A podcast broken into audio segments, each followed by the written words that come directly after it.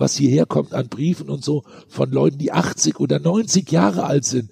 Das sind welche dabei, die in Sitterling schreiben, mhm. wo ich hier jemand habe, der es lesen kann die so unglaublich stolz in diesem Alter darauf sind und die das Dritte Reich erlebt haben und die in Gefangenschaft waren und was ich hier für Briefe bekomme, die sagen, mit was für einer Stolz und Ehre sie da sehen, dass es hier einen Verein gibt, der in ihren Werten ganz eindeutig und ganz klar ist und unmissverständlich das kommuniziert und keinen Schwanz einzieht. Eintracht vom Main, nur du sollst heute siegen. Podcast vom Main. Der Podcast für alle Eintracht-Fans, die mehr wissen wollen über unseren Verein, seine Geschichte und sein Umfeld. Mit Marc Hindelang, Pressesprecher. Matthias Thoma, Leiter vom Eintracht-Museum. Jan-Martin Straßheim, ich bin der Leiter der Medienabteilung der Eintracht. Wir sprechen mit Gästen aus Sport, Geschichte, Kultur, Wirtschaft über sie selbst und ihre Verbindung zur Eintracht und dem Rhein-Main-Gebiet. Und natürlich interessiert uns auch die Meinung von euch, den Fans. Also seid dabei bei unserer ersten Folge mit Peter Fischer, Präsident der Frankfurter Eintracht. Abonniert den Podcast jetzt direkt auf Apple Podcasts, Spotify, in jeder anderen Podcast-App und eintracht.de slash podcast. Wir freuen uns, Canton als Audiopartner für den Podcast gewonnen zu haben. Canton ist der größte deutsche Lautsprecherhersteller für hochwertige Hi-Fi, Multiroom und Heimkinosysteme mit eigener Produktion im Taunus. Alle Infos und Links sind hier in der Beschreibung des Podcasts verlinkt. Das ist ein Märchen, ein unglaubliches Märchen. Bruder, schlag den Ball lang.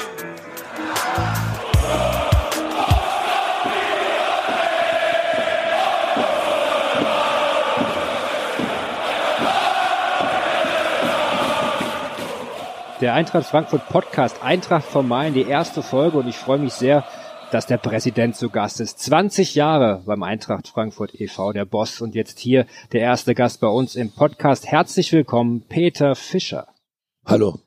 Podcast wusste ich vor 20 Jahren nicht, was es ist. Habe ich aber jetzt gelernt durch euch. Ja, wir sind auch ein bisschen spät dran, muss man sagen. Also wir haben mit Eintracht Frankfurt auch ein bisschen gewartet. Wir wollten das richtig machen und ich hoffe, dass die erste Folge auch Lust auf mehr macht. Aber bei dem Gast sollte das ja kein Problem sein. Peter, du warst vor kurzem noch auf Ibiza. Wie geht's dir und wie war's dort im Urlaub?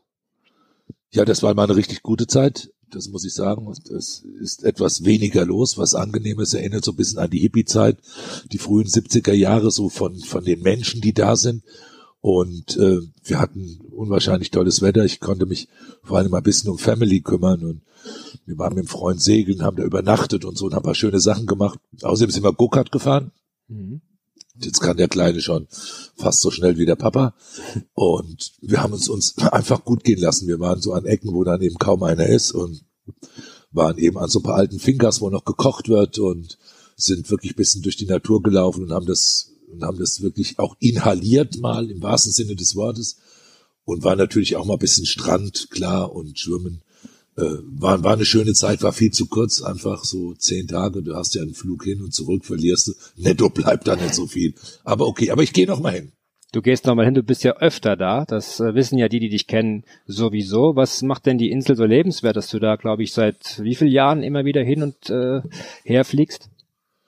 Also wir streiten uns immer darum, ob das 71 oder 72 war. Ich bin mit dem damaligen in der Ausbildung mit dem Kumpel an einem Reisebüro vorbei, Spanien, billig, billig, Eröffnung, Eröffnung, wir haben das billigste genommen, Ibiza. Davon gingen wir aus, dass es in Spanien ist, also auf dem Festland. Ich habe dann aus dem Fenster rausgeguckt, die haben uns beschissen. Guck mal, das ist so eine kleine Insel. So bin ich also wirklich, und genau das ist die wahre Geschichte, nach Ibiza gekommen, in der Hoffnung, eben, da gab es dann Costa Brava, Costa Blanca, was es da alles gab, und dann Ibiza, und ich weiß nicht mehr, was es gekostet hat. Es war so wenig Geld, also das Billigste und dann Fenster raus, der hieß Günther. Günther, die haben uns beschissen oder wir sind im falschen Flieger. Das ist nicht Spanien, das ist eine kleine Scheißinsel. So bin ich nach Ibiza gekommen. Die Clubszene ist legendär und bekannt. Ich weiß nicht, wie das in den 70ern war. Ich glaube, in, der 60, in den 60er Jahren war das eine äh, Hippie-Insel. Ich glaube, in den 70ern auch noch. Also was ganz äh, Spezielles, aber auch was, wo man äh, sehr, sehr viel Spaß haben kann. Und wer Peter Fischer kennt, der weiß, du hast auch gerne Spaß. Also passt's irgendwo. Jetzt erzählst du vom ruhigen Urlaub. Ist das der neue Peter Fischer, der etwas in die Jahre gekommen ist, oder ist der jugendliche Peter Fischer, den alle noch so kennen, wie er denn auch immer war, äh, immer noch auch da? Also ich bin in die Jahre gekommen. Es gibt äh, das ganz große Heavy Clubbing, was ich so früher gemacht habe, wo wenn man aus dem Club rausgegangen ist und es war nicht taghell und warm, dann hat man alles falsch gemacht. Man brauchte nie ein Licht am Auto, das war damals immer so die Geschichte. Das hat sich geändert bei den Hippies beim letzten Besuch. Ich war in der Bar Anita, der eine oder andere, der das hört, weiß das. In der alten Hippie-Bar, wo es eben noch die Briefkästen gibt, weil es dort äh, keine Adressen gibt, dort wo man wohnt. Und habe da gegessen und habe auch ein paar wirklich alte Leute so von früher noch getroffen. Und wir haben also wirklich sehr, sehr nett und sehr lange geplaudert und haben den berühmten Javas, den Inselschnaps getrunken dazu. Es war ein sehr, sehr schöner Nachmittag in Las Dalias was die Clubszene angeht, die habe ich natürlich in der absoluten Topzeit sicherlich äh, miterlebt, als man damals in Clubs gegangen ist und nicht zu DJs gegangen ist. Man hat ja irgendwann mal den wahnsinnigen großen idiotischen Fehler gemacht und hat aus irgendwelchen DJs die Superstars gemacht. Und diese Superstars äh, sind dann, haben die Clubs vollkommen abhängig gemacht, sind gewandert. Da gehen wir nicht dahin und da, hier kriegen wir 50.000 abends mehr und da kriegen wir den Privatjet noch bezahlt und so. So hat sich das entwickelt was, was schade ist. Aber ich kenne halt noch so die alte Kuh-Szene oder ich kenne natürlich eben vor allen Dingen das Pascha. Wenn ich heute meine VIP-Eintrittskarte im Pascha zeige und es sind öfters mal neue Türsteher da, die werden dann total verrückt. Ich hab's nicht im Kopf, aber ich glaube es ist Nummer 147 und da habe ich ein süßes Erlebnis gehabt.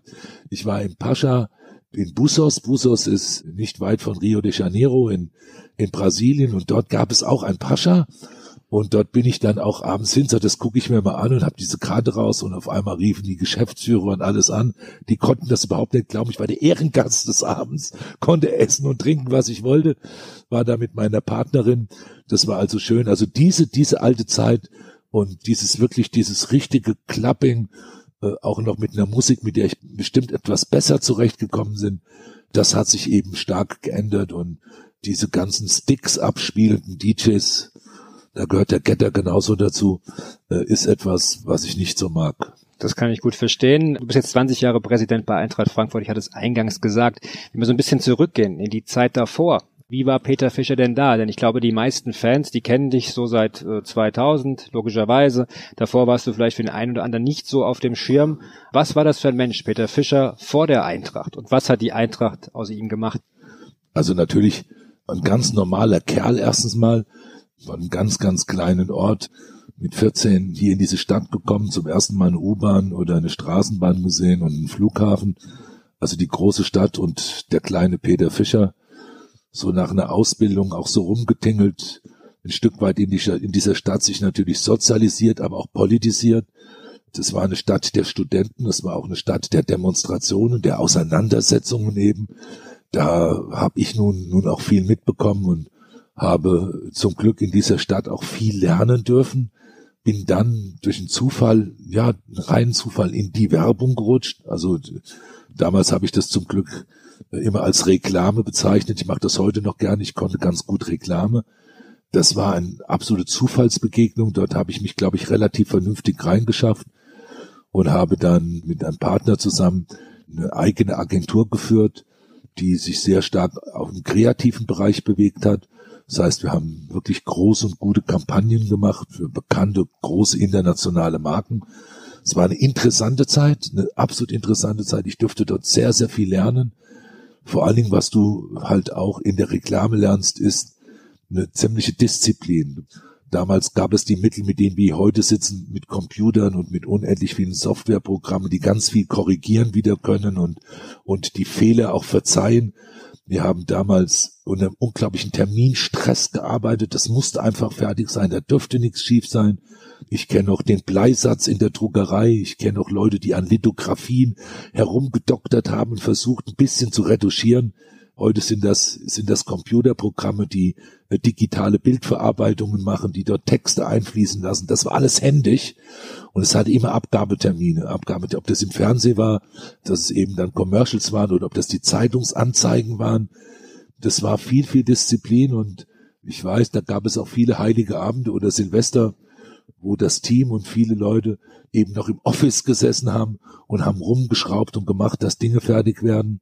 Ich durfte dadurch ein bisschen die Welt sehen. das hat was mit Produktion zu tun, da fotografierst du und da filmst du und da machst du. Und diese Unternehmen hatten meistens auch Tochtergesellschaften in Deutschland, aber die, die Hauptgesellschaft war viel in Japan, habe viel in Japan gearbeitet, was untypisch ist für einen zwei Meter eins großen Kerl in Japan, was sehr auffällige und sehr, sehr, sehr interessant, der Sprache vollkommen unmächtig natürlich, aber habe da wahnsinnig viel durch einen sehr, sehr, sehr liebevollen Inhaber einer großen, großen Company, der sich so ein bisschen mir angenommen hat. Also wirklich diese Tradition, wo du als Gaijin, mhm. als Fremder gar nicht reinkommst. Also ich habe von den vergifteten Fischen, wie die in Deutschland immer sagen, ich habe Geisha-Traditionen kennengelernt und war in verschiedenen Gästehäusern und konnte Teezeremonien und alles dieses wirklich sehr, sehr live erleben. Ich glaube auch was, was mich geprägt hat, also meine Augen aufgemacht hat, so zu anderen Kulturen. Da war Japan schon ein großer, großer Einschnitt. Sicherlich auch Afrika, was ich erleben durfte, aber Japan hat mich, mich da sehr, sehr, sehr, sehr, sehr, sehr begeistert und auch mitgenommen. Und da war ich eben ein Kerl, der die Eintracht cool findet, der auch hier früher Basketball gespielt hat, das relativ erfolgreich in der Jugend und so seine ganz normale Geschichte. Heiraten, Kind bekommen, Häuslebauer, also. Das Konservative war dann doch auch da bei dir. Ja, absolut, absolut. Das war früher in meiner Zeit, als ich allein war. Ich hatte meine Disco gehabt und dazu Boutiquen und Wo war die Bistros. Disco? Der Bockenheimer Landstraße, die Tangente, die Älteren werden das wissen, weil die alle nicht reingekommen sind, werden sie jetzt sagen. Wir haben damals mit drei Türsteher gearbeitet, weil wir dem Traffic überhaupt nicht her wurden. Also da gibt's natürlich ein paar Episoden in meinem Leben. Da gab's Zeiten, da konnte ich mein, mein Bett verließen, weil ich eigentlich nie zu Hause war. Mhm. Der junge, unabhängige Kerl, der damals auch ein paar D-Mark einstecken hatte. Es gab die Agentur und es gab nebenbei die Diskothek eben, also auch diesen Club. Da hatte ich auch ein bisschen Taschengeld und dadurch hatten die Autos ein paar PS mehr und man konnte sich halt auch mal ein Wochenende schnell mal da oder da leisten und da konnte man auch mal jemand dazu mit einladen. Da gab's halt schon auch eine ganz wilde Zeit, da waren die Haare eben länger und jetzt nicht Gibt's kaum noch welche. Also die Bilder haben wir noch nicht ausgespielt, aber vielleicht wäre das ja mal gar nicht so uninteressant. Da, damit, damit, damit könnte man mich sicherlich unglaublich erpressen. unglaublich erpressen. Natürlich, da kommen auch Scheidungen dazu, das erste Mal und dann Klar, es gibt auch so ein paar Kanten und Ecken bei mir, die nicht jeder weiß und die nicht jeder wissen muss, die auch nicht einfach waren. Das ist nun mal so. Da denkt man immer nur, das sind so schöne Zeiten, frisch, frei, fromm, viele Flirterei, viele Partys, viel Mädchen, viel rumreisen. Aber da gibt's natürlich auch ein paar Narben, die bleiben. Hm, ganz normal, denke ich. Ne? Du hast ja gesagt, bist in Frankfurt dann groß geworden, bist als 14-Jähriger in die Stadt gekommen. 70er, 80er Jahre in Frankfurt ist ja auch nicht das Frankfurt, was wir äh, heute haben. Ich glaube, ähm, ich kann das gar nicht wirklich beurteilen, weil ich noch nicht gelebt habe, logischerweise, aber vom Hören sagen, war Frankfurt ein anderes Pflaster damals. Heute ist es multikulturell, heute ist es weltmännisch, es ist diese Handelsstadt, die sie auch vor dem Zweiten Weltkrieg war. 60er, 70er, 80er Jahre war es dann doch eher diese Hauptstadt der Kriminalität Realität und alles, was man so gelesen hat. Ist das korrekt, was ich sage, oder würdest du sagen, bist du völlig falsch informiert? Äh, die Frankfurt war in den 80ern, 70ern äh, eine super tolle Stadt, aber ich glaube, viele sagen, es ist ein bisschen anders gewesen. Je weiter man von Frankfurt wegkommt, je mehr hört man das übrigens auch mhm. darüber und äh, ich bin das auch schon öfters gefragt worden. Also ich muss, muss allen sagen, und ich bin in den nun auch in den 70er und 80er Jahren in den sogenannten dunkelsten Winkeln auch gewesen, wo man irgendwo so war. Und es gab insbesondere im absoluten Rotlichtdistrikt gab es damals Henrys Pende hieß das. Da konnten wir, die nachts in Diskotheken waren, das Dorian Gray ist sicherlich auch ein großer Begriff oder so, da haben sich so die Bedienungen, die DJs und sowas dann auch getroffen, weil du konntest morgens um vier oder um fünf noch ein vernünftiges Spaghetti Bolognese bekommen und du hast auch irgendwie ein Rumsteak oder sowas bekommen. Und da mischte sich natürlich auch das Rotlicht äh, mit den Menschen, die nachts eben auch gearbeitet haben. Deshalb waren wir auch öfters in diesen Ecken. Ich habe nie, nie eine in Frankfurt eine für mich gefährliche oder mhm. bedrohende Situation erlebt. Und ich war schon in manchen komischen Kneipen zu komischen Zeiten, wo es auch eher komische Leute wohl waren. Ich habe nie irgendwo für mich das Gefühl gehabt, nicht sicher zu sein.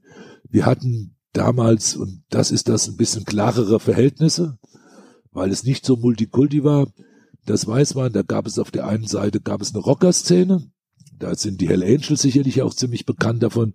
In der Stadt sagt man die heute immer noch, es gibt also, es gibt also Engel und Adler. Es wird ja immer noch heute gerne gesagt aus den 70er Jahren. Die haben so diesen Distrikt dort unten äh, um den Hauptbahnhof relativ im Griff gehabt und haben wohl untereinander ihren Stress geregelt, der nie so öffentlich wurde. Das hat sich natürlich heute geändert, indem durch viele andere Szenen aus anderen Nationalitäten es ganz hohe Konkurrenzkämpfe gibt. Heute natürlich eine viel höhere Drogenproblematik dazu kommt, durch den Flughafen, durch den Bahnhof, viel Dealing und Wheeling, durch die Drückerräume, durch die äh, relativ liberale Drogenpolitik in dieser Stadt, die ich übrigens begrüße, weil ich mir eine andere Alternative kann ich mir im Moment nicht vorstellen, wie man mit Schwerabhängigen umgehen kann. Das ist eine fürchterliche Sucht und wenn man da sieht, es muss eine fürchterliche Krankheit sein und eine, und eine ganz, ganz schlimme, ganz schlimme Seuche. Das war damals natürlich lange, lange nicht so ausgeprägt und hatte lange nicht diese Öffentlichkeit. Es waren also eher mal die Öffentlichkeiten, das weiß ich, dass es eine Menge von Schlägereien gab. Mhm. Und dann hat man geboxt, so hieß das früher, den box ich oder mir boxen. Das waren die Begriffe, die ich oft gehört habe. Und da gab es ganz klar geschriebene Gesetze. Also da ist niemand, der auf dem Boden war. Und das kann ich wirklich sagen. Da gibt es bestimmt Ausnahmen mit irgendwie einer Sache. Doch, da war mal irgendwie was. Aber es gab damals zumindestens so klassische Regelungen in diesem Fairplay, auch in diesen Auseinandersetzungen. Wer am Boden ist, ist Hola. Hola ist ein Frankfurter Begriff. Früher beim Versteck war es ein Baum. Hola, da durftest du nicht abgeschlagen werden. Und so gab's das Hola damals, wenn du am Boden liegst, liegst du am Boden und so. Und da hat man auch mal die Hand gegeben und aufgehoben. Ich will das jetzt nicht in so eine romantische Nummer bringen, wirklich nicht. Aber ich hatte, so das waren meine Erkenntnisse und was auch viele Leute mir gesagt haben. Ich war ja auch durch die Clubs und durch die und durch die Agentur so ein bisschen Mittelpunktmensch auch mit, weil viele Kontakte, das war so gelebt und hat die Sache wohl von meinem Empfinden ein Stück weit fairer, nicht so hinterhältiger, nicht so brutal, nicht so schlimm, wie man das heute hört oder sieht, auch in teilweise in Clips, die es ja mittlerweile im Fernsehen gibt. Und daraus hat man sicherlich auch viel gemacht, weil durch den, durch den offenen Hauptbahnhof, durch den internationalen Flughafen wir kriegen ja jede Kriminaltat in Frankfurt angehauen, Stimmt. die vom ja. Flughafen kommt. Also wenn der einer ein Stück weit irgend so ein Figürchen dabei hat, was eben leider aus Elfenbein ist, mhm. ist das eine Straftat. Und wenn jemand ein paar Zigaretten zu viel hat, ist es auch eine Straftat, die bei uns hier auf die Uhr läuft. Wenn du die alle mal abziehst, brutto netto, wirst du mal gucken, dass wir in einer sehr, sehr sicheren Multikulti-Stadt wohnen, wo man sich auch sicher fühlen kann. Definitiv. Ich glaube, das Image von Frankfurt war sicherlich immer so ein bisschen falsch dargestellt, beziehungsweise die Menschen hatten einen falschen Eindruck. Das hört man immer wieder. Jeder, der hier sagt, Frankfurt ist eine tolle Stadt, äh, hätte man sich gar nicht vorstellen können. Und ich glaube, jeder, der zur Eintracht kommt, merkt auch, auch, welche Power hier dahinter steckt. Wir haben das ja mittlerweile fest in unserer DNA verankert. Du hattest das ja auch auf der Mitgliederversammlung von vor zwei Jahren gesagt, mit dem klaren Statement gegen rechts und äh, für eine offene, tolerante Gesellschaft. Was mich allerdings dabei interessiert, ist natürlich, dass das immer auch eine Herausforderung ist, auf mehreren Seiten dem gerecht zu werden. Wie siehst du das momentan? Es gibt ja in der Gesellschaft momentan viele Herausforderungen, die auch angenommen werden müssen und die gar nicht so einfach sind. Welche Rolle spielt der Fußball und welche Rolle kann auch die Eintracht dabei spielen? Also ich denke, das, was ich selber erlebe und was ihr auch erlebt und dafür sprechen ja auch viele soziale Medien, wo man das nachlesen kann und die, alles, was ich hierher bekomme an E-Mails und an sonstigen Kontakten, es gab eine hohe Solidarisierung, deshalb sind wir 90.000 Mitglieder, in dem ganz viele tausende Menschen in diesen Verein eingetreten sind und sagen, ich solidarisiere mich mit den Werten dieses Vereines. Punkt. Ich bin ja der große Fußball- und Sportfan oder sowas. Wir haben ganz, ganz, ganz viele, und das ist interessant, und da sage ich mal von jedem Bundesligist, ich mache mal so, also, wo Menschen, die beim Bundesligist lange dabei sind und auch Fans sind, ob die von Schalke, von Hamburg kommen, ist egal. Spielt gar keine Rolle. Die gesagt, in den Farben getrennt. Wenn wir gegeneinander spielen, wollen wir euch weghauen. Da gibt es total süße Mails auch, die ich bekomme. Wollen wir immer und Frankfurt und wir sind schon immer besser und toller. Aber ich trete ein, hier, um ganz klipp und klar zu sagen, ich will den Weg mit dieser Eintracht gehen. Mhm. Ich will es gehen und ihr seid eine Initiative, die jetzt nicht in einer politischen Partei zu Hause ist, sondern ein großer Sportverein ist mit einer tollen Profimannschaft, mit 51 anderen Sportarten. Und da sieht man, dass dass ein Signal aus der Kraft des Sportes anerkannt wird und dass ich auch immer wieder aufgefordert wird oder gefragt werde, äh, bleib ja treu, 20 Jahre Präsident, das ist, was hierher kommt an Briefen und so von Leuten, die 80 oder 90 Jahre alt sind. Das sind welche dabei, die in Sitterling schreiben, mhm. wo ich hier jemand habe, der es lesen kann, die so unglaublich stolz in diesem Alter darauf sind und die das Dritte Reich erlebt haben und die in Gefangenschaft waren und was ich hier für Briefe bekomme, die sagen, mit was für einer Stolz und Ehre sie da sehen, dass es hier einen Verein gibt, der in ihren Werten ganz eindeutig und ganz klar ist und unmissverständlich das kommuniziert und keinen Schwanz einzieht und nicht irgendwo versucht, hier politisch, diplomatisch immer über dünnes Eis zu wackeln, dann kann ich nur sagen, dass dieser Sport, und das sieht man daran, viel bewirken kann. Manche sagen, es ist der Kit der Gesellschaft. Da mhm. gibt es ja viele Begriffe. Oder in der Architektur unserer Gesellschaft ist das der solide Keller, der Sport, dort, wo sich Menschen begegnen in einem Wettkampf. Es gibt ja nun Mannschaftssportarten, gewinnen, verlieren, aber auch in Einzelsportarten, die wir hier in der Eintracht auch haben, gewinnen und verlieren.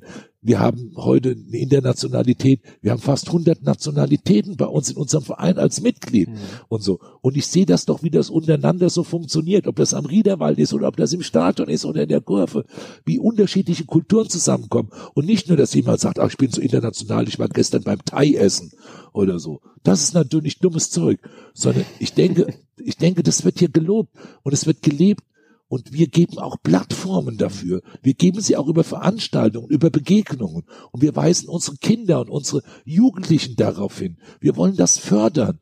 Wir sehen hier eine Chance darin, dass wir ein Stück weit die Gesellschaft und gerade die Jungen prägen können, damit Dinge nicht mehr passieren, die in diesem Land schon passiert sind. Aber wenn ich kurz darf, es ist natürlich eine große Herausforderung, die nicht nur Eintracht Frankfurt alleine stemmen kann. Ist das etwas, wo du sagst, du forderst auch von den anderen Clubs, aber egal wie groß sie sind, vielleicht sogar noch etwas mehr Engagement deutschlandweit? Denn ähm, die Herausforderungen in gesellschaftlicher Ebene, die sind so groß wie wahrscheinlich äh, selten zuvor in diesem Land. Man sieht das und das ist ganz schlimm und äh, ich denke auch an etwas, wo ich ein bisschen flaues Gefühl habe. Ich werde in wenigen Tagen auf einer großen Demonstration und einer Veranstaltung reden. Ich bin von den Familien der Hinterbliebenen angesprochen worden und da ist mein Herz auch ziemlich weit, muss ich ganz deutlich sagen, in die Hose gerutscht. Der Terror in Hanau. Eine fürchterliche, fürchterliche Geschichte und dort haben die Eltern und, und die Geschwister der Hinterbliebenen sich zusammengesetzt und gesagt, wer kann denn da sprechen? Wer kann denn da, da sein? Wer steht denn für solche Werte? Und wer grenzt ganz bestimmte Dinge aus? Aber wer ist gegen Rassismus? Und wer integriert und wer umarmt irgendwo auch? Und bietet erstmal Mensch ist Mensch und hat eine klare Einstellung zu den humanen Dingen, die bei uns hier wirklich überall fehlen und haben die mich ausgesucht kann man auf der einen Seite sagen, meine Güte, stolz, du bist, ja, ich bin kein Hanauer, ich bin auch nicht aus dem Islamischen, sondern ich bin blond, blauäugig, zwei Meter eins groß. Trotzdem schwerer, ganz, ganz schwerer Weg. Aber man sieht, man, man sieht, wo die Wurzeln hingehen. Mhm. Man sieht, das wird geglaubt und es wird gesehen, weil es wir, weil wir authentisch sind, weil wir es machen, weil wir nicht nur drüber reden, weil wir da sind, mhm. weil wir uns kümmern. Wir sind auch da, wo es weh tut. Wir sind auch da, wo es unangenehm ist. Und ich habe Zweifel und Respekt. Respekt vor dieser Veranstaltung, vor dieser Demonstration äh, zum Gedenken ein halbes Jahr, so heißt das sechs Monate nach dem Terror in Hanau. Das ist die, das ist die Überschrift. Und ich bin natürlich auf der einen Seite sauer, dass es nicht andere große Vereine und Veranst und große gibt. Es gibt äh, vom Roten Kreuz und DLRG, was weiß ich, es muss nicht nur im Sport sein, es gibt Wandervereine und Machen und, und es gibt in Kunst und Kultur riesengroße Organisationen und es gibt bedeutende Clubs, Bayern München mit einem großen jüdischen Präsidenten, mit einer wahnsinnigen Erinnerungskultur in ihrem Museum. Das ist alles wunderbar und toll gemacht. Aber aktuell vor dem Heute, wir haben nicht nur Erinnerungskultur, sondern vor dem Heute und vor dem Ist, ist ein großes Abducken da. Denke, dass Bremen und sehe ich auch St. Pauli, ich habe mit einigen Präsidenten und sowas auch Kontakt und wir, wir treffen uns und es ist halt wenig. Und ich sage immer eins, mich kotzen diese Banner immer an. Immer nur Banner, wenn es dann so mal äh, Integration oder Respekt, kein Rassismus oder Fairplay. Das ist ja eine ganz nette Geschichte. Aber am Ende sind es einfach Poster, die in die Luft gehalten werden. Ich mache es jetzt wirklich, Entschuldigung, ich will Ja, das auch so, vollkommen in Ordnung, ich ja. will es auch so polarisieren. Natürlich. Das ist auch ganz nett, das ist auch in Ordnung, aber es muss mehr dahinter, es muss mehr dahinter, es muss Handeln Mhm. dahinter stehen. Es muss nicht nur Aufmerksamkeit, sondern es geht um aktives Handeln. Und da fehlt mir in, in diesem Land, fehlt mir einiges und ich ruhe mich nicht darauf aus zu sagen, da fehlt zu viel, sondern ich drehe es um und sage, da müssen wir halt mehr machen. müssen wir mehr machen, müssen, glaube ich, alle mehr machen auf allen Seiten. Eine Sache, die vielleicht auch nicht unwichtig ist, ist dabei, die Leute abzuholen, die vielleicht verloren gegangen sind. Da hatten wir ja gesagt, wer die AfD wählt, kann bei Eintracht Frankfurt eigentlich kein Mitglied sein. Dann streichen wir das eigentlich. Der kann kein Mitglied bei Eintracht Ja. Frankfurt sein, weil die Werte unvereinbar sind. Ich glaube, da sind jetzt äh, sich alle auch irgendwo einig, aber es gab natürlich auch Menschen, die gesagt haben, na ja, also wer die AfD wählt, der hat natürlich auch irgendeine Stimme und möchte irgendwas damit zum Ausdruck bringen, dass er unzufrieden ist. Kann man mit diesen Menschen in Dialog treten oder anders gefragt, würdest du mit Menschen in Dialog treten, um die, um denen hier in Frankfurt am Riederwald zu zeigen, wie gut Integration beispielsweise funktionieren kann, um sie quasi zu bekehren, sage ich mal, und ihnen klarzumachen, wie wichtig es ist, ähm, ja, Integration auch zu fördern. Ich bin das ein paar Mal gefragt worden, wenn es um Dialog geht. Und ich bin jemand, und das wissen wir beide auch, und Ja. wir beide kennen uns ja auch lang genug. Ja. Also ich halte mich für ausgesprochen dialogfähig, erstmal im Grundsatz. Ich halte mich für einen streitbaren Demokraten. Ich bin jemand, der Meinungsfreiheit im Grundsatz, im Grundsatz immer unterstützt hat und so groß geworden bin. Ich hatte das gesagt in den 70er Jahren durch diese Politisierung sicherlich auch und habe halt leider, wenn ich jetzt leider sage, dann ist das natürlich auch vielleicht schlecht ausgedrückt. Ich habe halt mitbekommen, dass du eben gerade mit, mit diesen Funktionären der AfD überhaupt keine dialogfähige Form findest, überhaupt keine Chancen hast in irgendeiner Form. Das ist sowas von, von kaputten Festplatten, die dir da gegenüber sitzen. Das sind die Chips im Kopf sowas von verrutscht. Die sind sowas von unglaublich bekloppt, dass die die auch erklären, dass die Erde eine Scheibe ist. Ich mache das mal so, ich lasse mal von der Politik weg. Nee, das Ding ist nicht rund, das ist eine Scheibe. Und das bleibt dann auch eine Scheibe. Ende, auch wenn du ihnen x-mal erklärst, dass es so nicht sein kann. Und deshalb habe ich auch in den letzten Interviews zu dieser Frage immer gesagt, mittlerweile lehne ich es einfach ab. Ich lehne es ab mit den Menschen, weil ich habe dann mitbekommen, sie machen immer nur eine PR daraus. Ja, der Fischer war da. Man merkt das ja auch an gewissen Interviews und an gewissen Persönlichkeiten, Höcke und so weiter und so fort. Ich glaube, die brauchen wir gar nicht zu sprechen. Aber der eine oder andere, der zu dir kommen würde, würde sagen, äh, Herr Fischer, ich bin AfD-Wähler, bitte überzeugen Sie mich vom Gegenteil. Würdest du da sagen, ja, gerne, kriegen wir hin?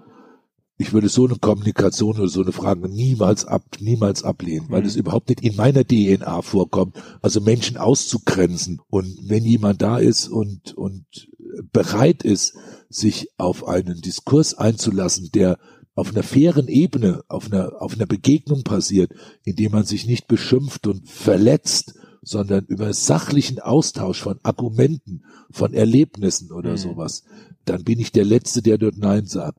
Im Funktionärsbereich gibt es für mich keine Chance mehr. Absolut nachvollziehbar und ähm, auch eine klare Aussage, die wichtig ist, denke ich, in der in der heutigen Zeit, das auch nochmal zu betonen, auch wenn es viele schon mehrfach von dir gehört haben. Aber ich glaube, das ist an der Stelle auch immer wieder ganz, ganz wichtig, denn die Werte von Eintracht Frankfurt sind, glaube ich, so klar herausgestellt und so wichtig, da gibt es nichts dran zu rütteln. Eintracht Frankfurt 20 Jahre Peter Fischer. Wir kommen gleich weiter. Ich möchte nur mal kurz einen Break machen an der Stelle und dich mal ein bisschen von dem Politischen wieder in eine etwas amüsantere Rolle bringen. Und zwar hätte ich gerne elf Fragen an dich, nämlich die Eagles 11, die vielleicht dem einen oder anderen äh, auch ein bisschen äh, das Schmunzeln bringen werden.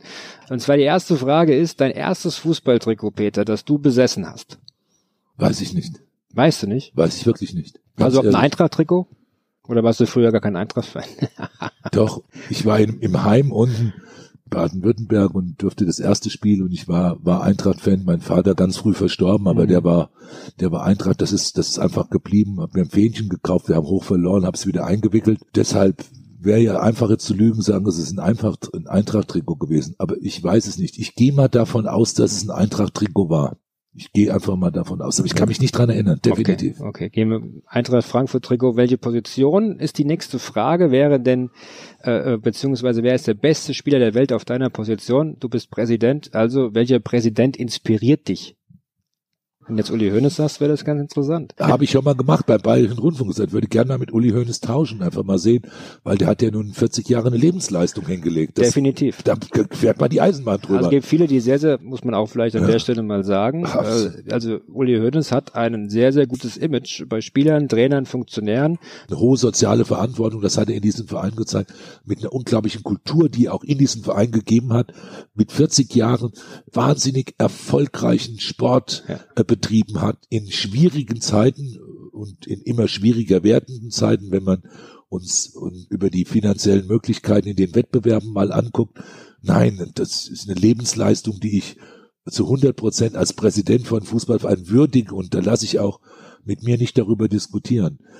Inspirieren als Fußballspieler verstehe ich, wenn einer sagt, ich will so wie der Ronaldo oder wie der Messi oder so, das verstehe ich. Bei Präsident was inspirieren, da gab's den Perez oder so in, in Real Madrid wahnsinnig viel erreicht und so. Ich habe den paar Mal kennengelernt, auch im Urlaub, doll prima und Champions League und alles und machen, der aber immer hunderte von Millionen da reinlegen muss, um Präsident zu sein. Ich weiß nicht, was da so richtig inspirieren soll. In England äh, ist es ja eine andere Form. Äh, da gibt es das in dieser Form nicht. Und in Deutschland gibt es sicherlich sehr, sehr, sehr ehrenwerte Menschen, die das teilweise viel länger auch wie ich gemacht haben und so wenn er an den Stöcker denkt oder was, ich glaube mit acht oder 39 Jahren. Aber auch in Mainz, auch in Mainz. Das muss man sagen, der auch acht oder 29 Jahre äh, Präsident war, Harald Sturz. Aber inspirieren, würde ich sagen, gibt es nichts oder niemand auf dieser Ebene. Mich inspirieren andere Dinge, aber zweifelsohne nicht Präsidentenkollegen. Ich switche das mal ein bisschen um und frage dich einfach mal, welche politische Präsident dich geprägt hat oder inspiriert hat. Da gibt's ja auch Figuren. Vielleicht nehmen wir das mal raus aus dem Sport. Das ist ja vielleicht auch mal für den Hörer ganz interessant, wer dich da inspiriert hat. Also da gibt, da gibt es schon so ein bisschen eine Kette.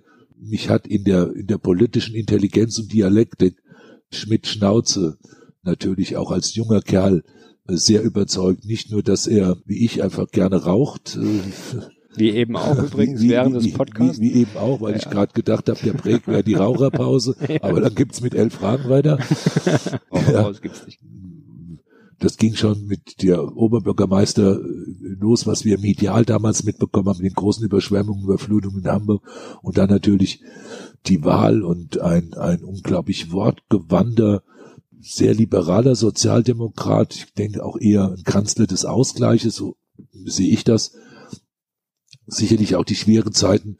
Willy Brandt, ich denke, also der Kniefall hat die Ostpolitik stark, stark, stark verändert. Mhm.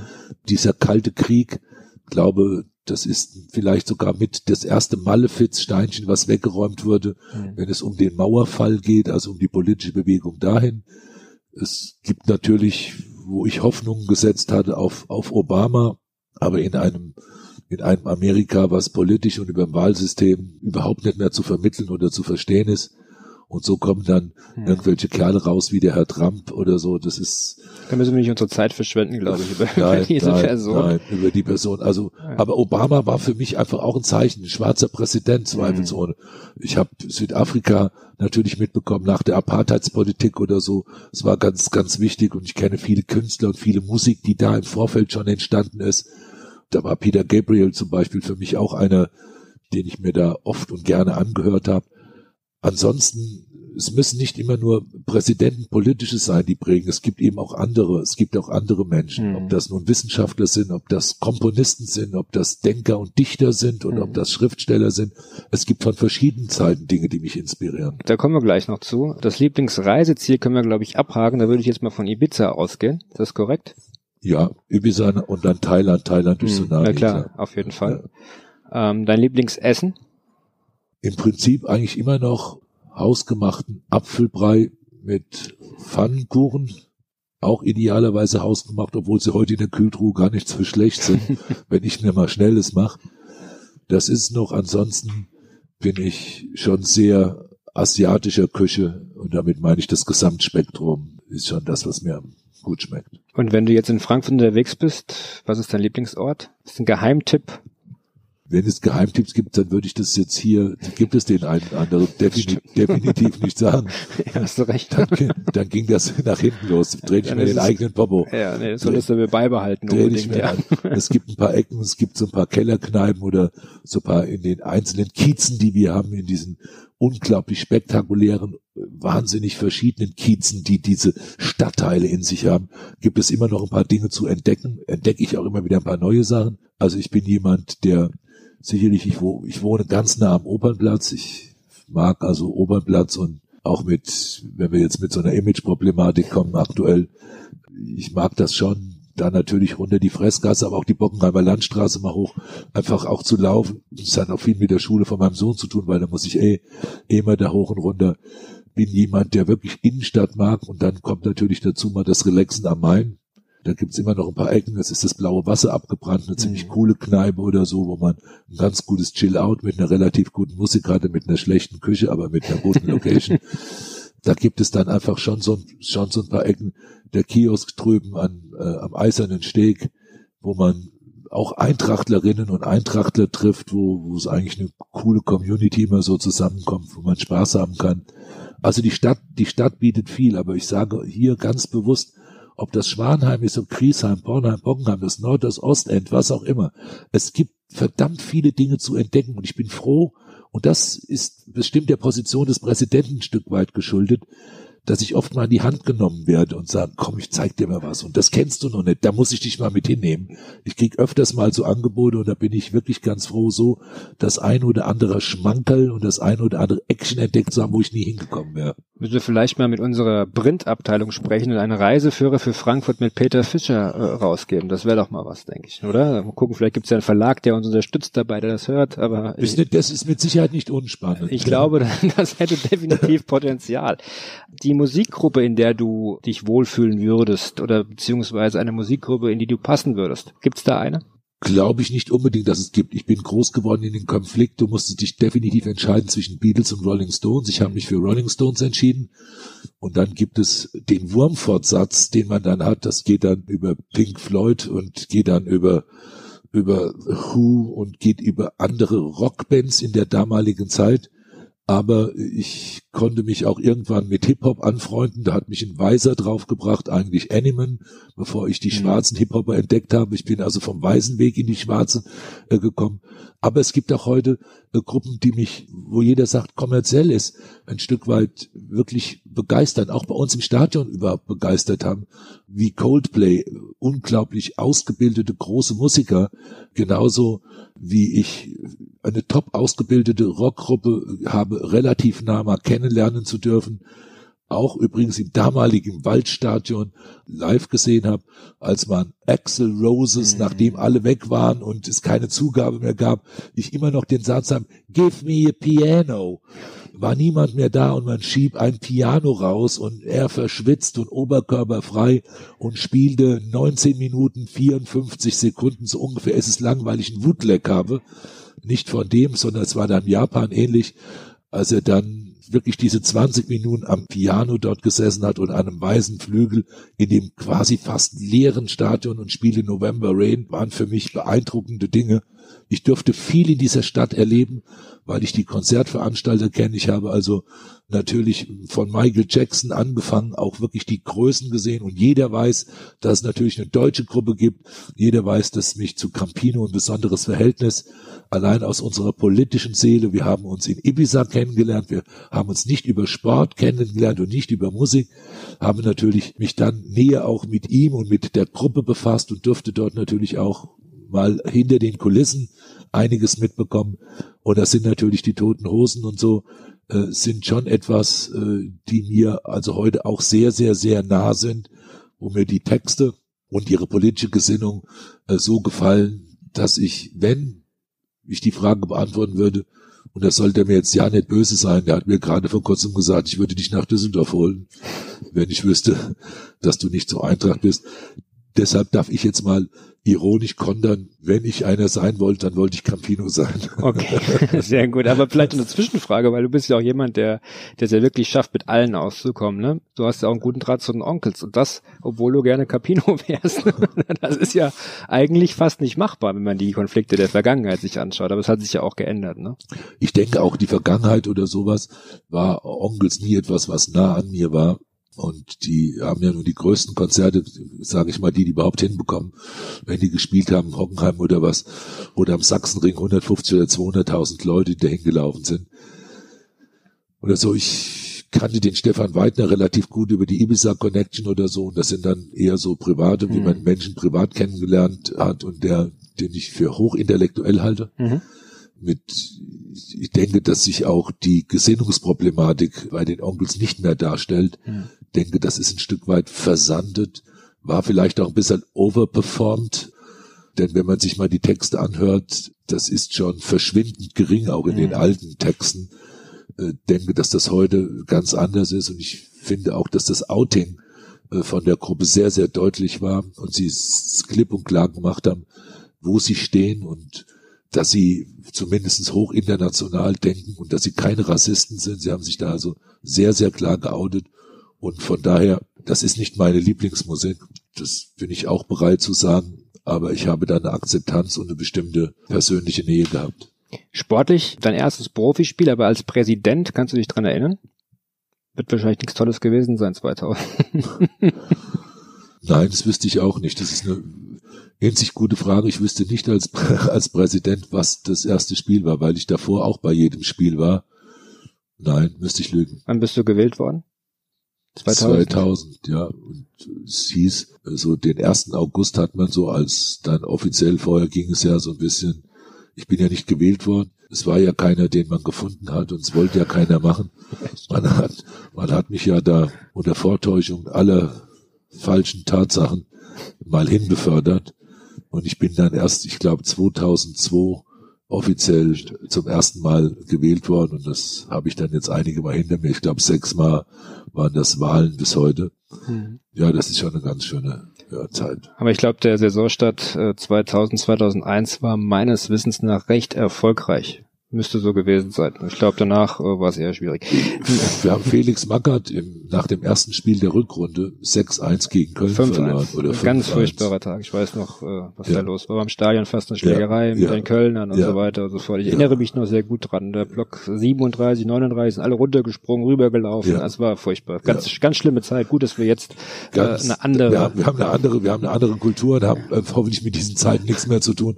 Aber ich erinnere mich, das war die erste Trainerentlassung, die über meinen Tisch ging. Ja. Wer war denn dein Idol in der Kindheit? Die Frage ist, wann Kindheit anfängt oder nicht. Natürlich gab es auch in der Kindheit, ich hatte, ich hatte jetzt nicht das Geld oder Taschengeld, weil wir, weil wir keine Kohle hatten. Natürlich hatte ich mal, wenn ich vom Freund oder so mal ein paar Comic-Heftchen oder so geliehen bekommen, da gab es natürlich dann mal Ritter, Ivanhoe und da gab es auch mal Bessie und da gab es also auch Cowboys und da gab es auch die ersten Super, Superman und Batman-Geschichten. Natürlich war ich auch als Kind jemand, der in den Comics irgendwo was gesehen hat. Wenn ich jetzt sage Idol, ist das natürlich falsch, sondern Figuren, die mich ein Stück weit begeistert und angemacht haben. Oder so. Ich bin einer, der, der auch durch eine, durch eine Politisierung, ich habe, das haben mir viele Leute ja nie verziehen, habe auch immer zu dem Lebensweg für Che Guevara, mit dem ich mich bef befasst habe, der übrigens auch mal in Frankfurt war, das wissen wenig Leute, Was hat er hier gemacht? äh, befasst, Zigarren am Hauptbahnhof gekauft. Klischeehaft eigentlich. ist sehr klischeehaft.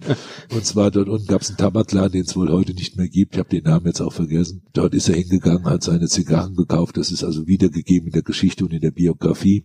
Das ist nicht der Grund. Das, das waren, ich habe da natürlich auch von Angela Davis damals und von, von vielen sozial engagierten Menschen versucht, etwas mitzunehmen, weil in mir immer so ein Begriff war, den ich bis heute nicht erfüllt sehe, aber der mich immer getrieben haben. Das war teilen können, also auch, also dieses Sharing, weil ich immer gesagt habe, schon sehr früh erkannt haben, dieses Gefälle von ganz reich zu arm oder gar nichts, da hat es mich immer interessiert, wo Leute versucht haben, dort über ihre Theorien und über ihre Ansätze ein Stück weit an der Verteilung zu arbeiten, weil wir einfach auf dieser Kugel nur uns nur einmal als das gibt mhm. und es total schwierig ist und die Scheren immer weiter auseinandergehen. Und ich denke, wir nicht nur eine Verantwortung in Deutschland haben, sondern diese Welt hat in sich eine Verantwortung. Mhm. Und da komme ich jetzt nicht, wie viel tausend Kinder am Tag nur sterben oder, oder verdursten oder an Millionen von Kinderarbeit.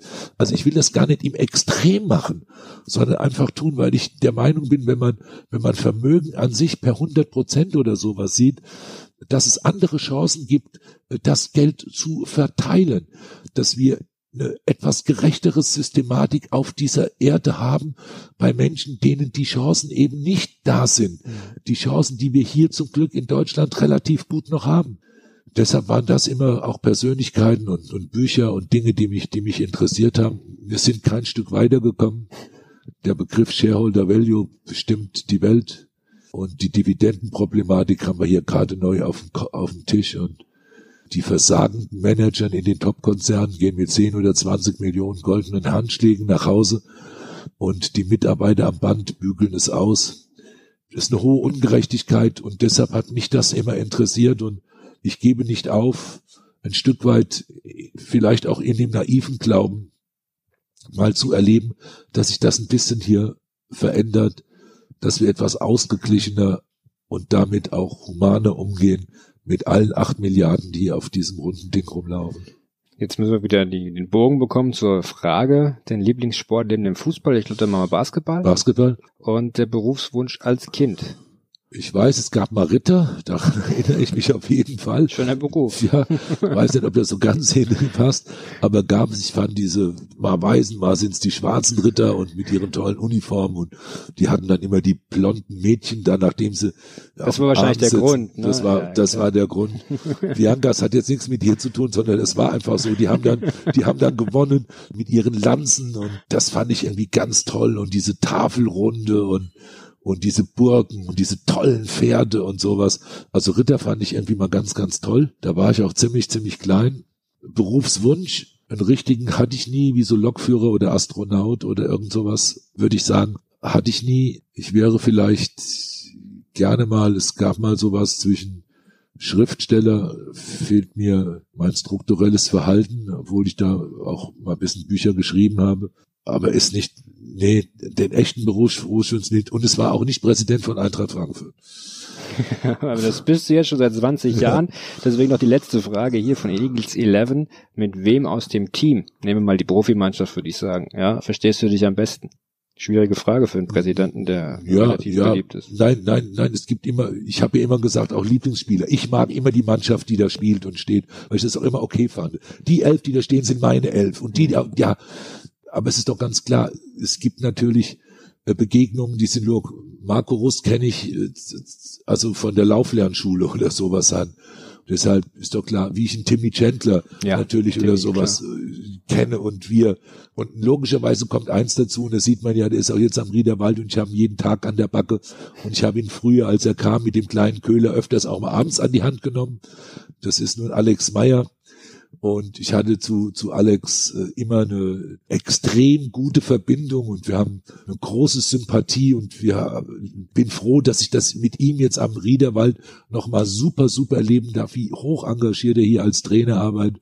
Und es macht Spaß und wir gehen auch ab und zu abends mal was essen und wir trinken natürlich hier auch mal eine Cola zusammen oder was und quatschen mal über, über alten Zeiten, aber auch über die Zukunft. Also das sind schon so drei Namen, die fallen müssen. Jetzt sind wir mit den Fragen durch. Ich frage dich jetzt was Unfaires, weil du es nicht beantworten kannst. Weißt du, wann wir uns das erste Mal gesehen haben, beziehungsweise wann ich dich das erste Mal gesehen habe? Du warst einer dieser furchterregenden Praktikanten nee, Ich war nie, ich war kein Praktikant. Und äh, es war auch wesentlich früher tatsächlich. Am 7. April 2001, ich habe es recherchiert, bin ich das erste Mal mit dir in Kontakt getreten. Wir hatten eine 1 zu 3 Heimniederlage gegen Bayer Leverkusen. Erinnerst du dich vielleicht an das Spiel? Friedel Rausch war Trainer. Robert Kovac hat damals noch bei Bayer Leverkusen die Verteidigung zusammengehalten und 30.000 Zuschauer waren außer sich, weil wir auf einen Abstiegsplatz gerutscht sind. Und auch ich war außer mir und äh, wie so viele im Block sind wir rübergegangen zum Eingang des alten Waldstadions, VIP-Bereich und haben unserem Ärger Luft gemacht. Und äh, es gab zum Glück auch, gab es auch schon lange nicht mehr, dass man Bus blockiert hat ja. oder irgendwie die äh, Verantwortlichen beschimpft hat. Und du kamst raus und hast dich gestellt. Der Mob war natürlich jetzt von eher 16, 17, 18-jährige Bubis jetzt nicht so viel entgegensetzen. Aber wir waren enttäuscht, wir waren sauer, weil der Verein irgendwie in die falsche Richtung gesteuert ist und ich glaube, die Vergangenheit gibt uns auch recht, dass das Gefühl nicht ganz getäuscht hat. Und es war der Abstiegskampf und du kamst raus. Einer der, ich glaube, es hat sich nur Dirk Heinen damals noch gestellt, kurzzeitig, der dann versprochen hat, dass er auch im Abstiegsfall bleibt, was dann natürlich nicht der Fall war. Und du standst dort und hast die Leute beruhigt. Schon damals, ähm, in einer Situation, in der du erst relativ frisch da warst. Was soll ich dir sagen, was du gemacht hast? Du hast dein Portemonnaie gezückt, wolltest uns allen ein Ausgeben und uns damit befrieden. Das kam nicht so gut an, weil jeder gesagt hat, kaufen lassen wir uns nicht. Ja, aber das war deine Art. Ist das der typische Peter Fischer, der, der versucht, jetzt nicht das mit Geld zu machen, sondern grundsätzlich eine Harmonie versucht herbeizuführen? Ist das die Qualität von dir? Also über Geld könnte ich es nicht, dafür habe ich einfach wenig oder keins. Das damals hattest du es offensichtlich. Vielleicht hatte ich damals noch ein bisschen, doch noch ein bisschen mehr. Ja, Spaß. Ich, ich kann mich an das erinnern, natürlich, ich kann mich an die Blockade erinnern. Es ist, und ich finde gut, dass du mir insofern die Brücke baust. Also ich bin kein Mensch, der glaubt, mit Geld irgendwas erreichen zu können. Überhaupt. Ich, ja. Da komme ich auch von der ganz, ganz anderen Seite. Ich denke, da haben auch so ein paar Aspekte, die wir die letzte halbe Stunde hatten, ja, haben das, haben das, glaube ich, ziemlich deutlich gemacht, ja. obwohl man sowas wirklich in so einem Gespräch kann man ganz schwer so, so die, die innere Seele und auch die innere DNA und Dinge, die so gewachsen sind und die sich auch gebildet haben, die dann oft auch falsch rüberkommen, weil man überhaupt gar nicht die Zeit hat, das in sich zu erklären, die Logik, das sind alles Prozesse, an die man sich, und ich bin auch in falschen Prozessen gewesen und ich bin auch an die Wand gelaufen und ich bin auch falschen Idolen hinterhergelaufen, im wahrsten Sinne des Wortes. Aber was in mir ist und das hat mir in meinem Leben auch schon genügend Probleme gemacht, wenn ich in mein Privatleben zum Beispiel zurückdenke. Grundsätzlich, ob das jetzt Freunde, Ehe, Frau oder irgendwas anderes ist. Ich habe immer versucht, so die Brücke des Ausgleiches zu finden. Ich habe immer versucht, zu verbinden, Plattformen zu finden, wo man sich begegnet, wo man Verständnis hat, wo man Toleranz hat, wo man auch etwas entschuldigen kann. Das ist auch etwas, was sich sicherlich in die Eintracht, in die Eintracht mit verbunden hat. Das ist privat, durchaus mit großen Verletzungen und mit großen Niederlagen, hm. auch bei mir. Das muss ich einfach so sehen und uns einfach gescheitert. Das muss man dann auch einfach anerkennen und da bin ich auch jemand, der in den Spiegel gucken kann und anerkennen kann. Ja, ich bin hier nicht einer, der übers Wasser laufen kann oder so, sondern ich weiß, um meine Fehler und weiß um meine Niederlagen und um meine Verluste.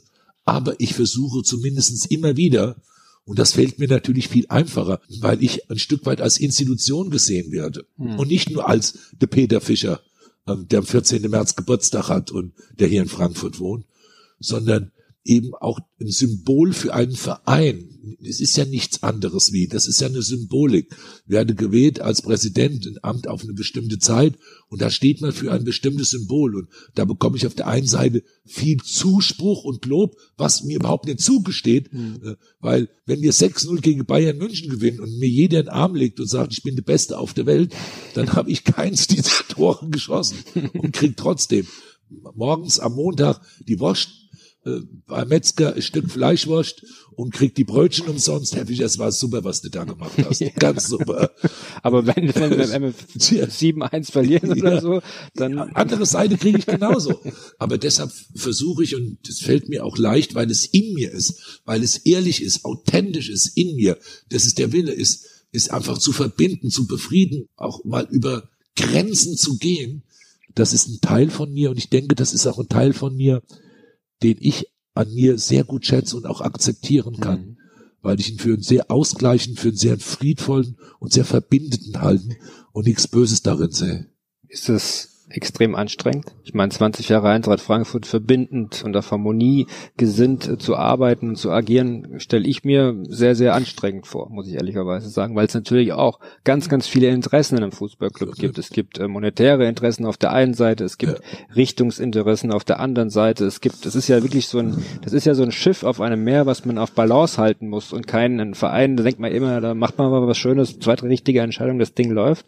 Aber so einfach ist es ja nicht. Das ist ja wirklich auf hohe See und das Schiff irgendwie auf Kurs bringen. Also mir fällt es viel einfacher, und da gibt es ja die Beispiele äh, in der Kurve vom Platzsturm Köln, vorletztes Spiel, mhm. und dann, dann schlagen wir den ja, Scheiß BVB. BVB. Kam nicht so gut an meinem kam, kam nicht so, kam nicht mehr so gut an und hat Herr Watzke mir auch dann sehr nachgetragen und egal. Aber die Wogen sind geklettet. Die, die total geklettet. Ja. Er, muss ich auch hier sagen, Jahre her, Fairplay, ich angerufen, ja ganz offen, seitdem bin ich ein Stück weit der Fan oder Ultrapräsident, wenn wir uns mal so sehen, mit der Begrifflichkeit begrüßt werden. Damit kann ich jetzt ganz gut leben.